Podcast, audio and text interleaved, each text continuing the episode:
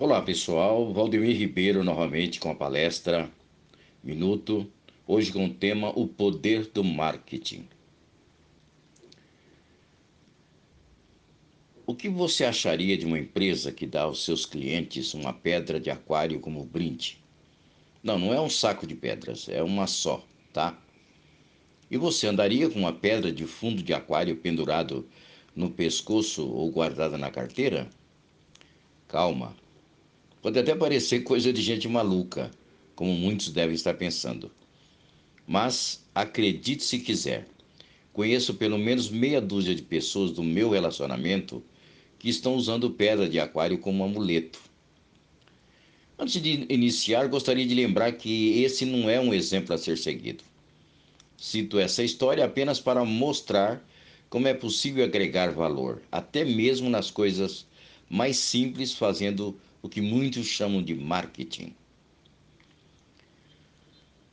Uma vez me perguntaram num dos meus cursos que eu ministrava para empresários, marketing inovador como atingir a liderança de mercado, o que é verdadeiramente o termo marketing.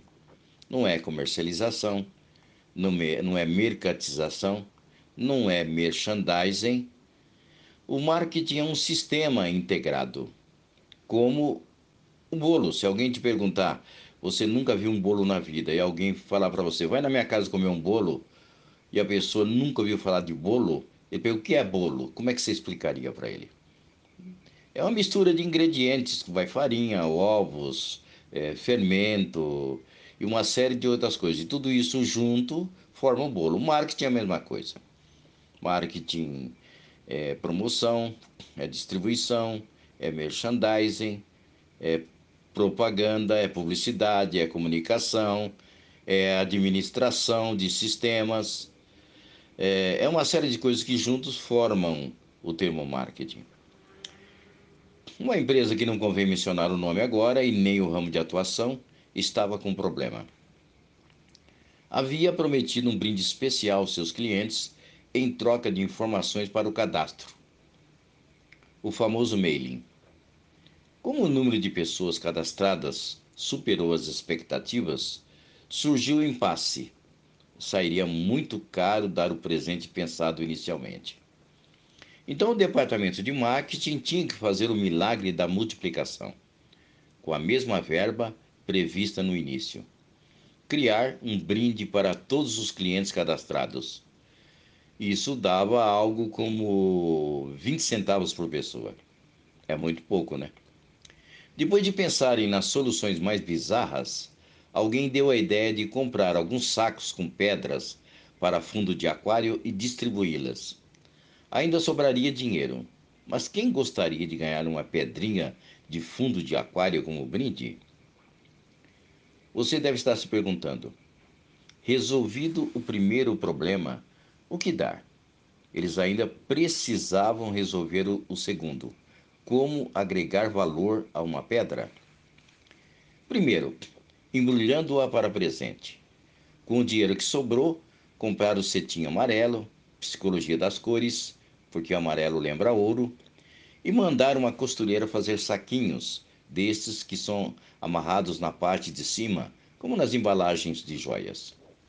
Mas ao abrir o tal saquinho, o cliente ainda encontraria uma simples pedra de aquário, não? A solução foi pegar carona no misticismo. Alguém criou uma história que a pedra foi trazida de um lugar distante, onde viveram as civilizações antigas e onde o povo a usava como talismã, pois acreditava que ela protegia o seu detentor contra a inveja. O texto foi impresso num cartãozinho e enviado junto com o saquinho, tudo com o logotipo e endereço da empresa. Analisa a reação de quem recebeu. Primeiro viu a embalagem, depois ficou curioso em abri-la. Leu o cartãozinho preso à fita amarrada no saquinho. Quando finalmente viu o brinde, o cliente não enxergou uma pedra de aquário. Aquilo já tinha o valor de um amuleto, ou para os menos supersticiosos, de uma pedra trazida de uma cultura antiga.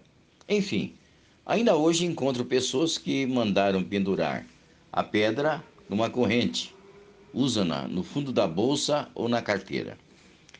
Se pararmos para pensar, veremos que são muitas as pedras de aquário que nós consumimos.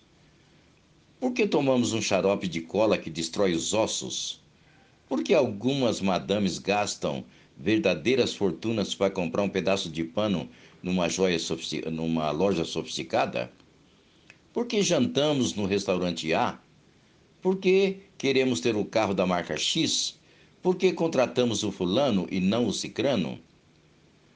Como entender que, embora muitos dos similares desses serviços produtos sejam mais baratos, em alguns casos até melhores, as pessoas continuam desejando-os?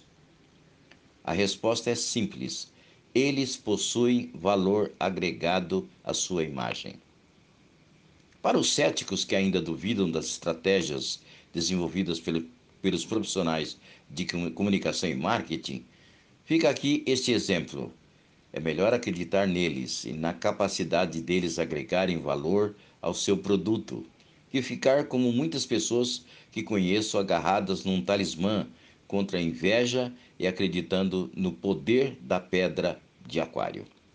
Então a lição seria: Agregue valor a você, a seu produto e a sua imagem. Até mais.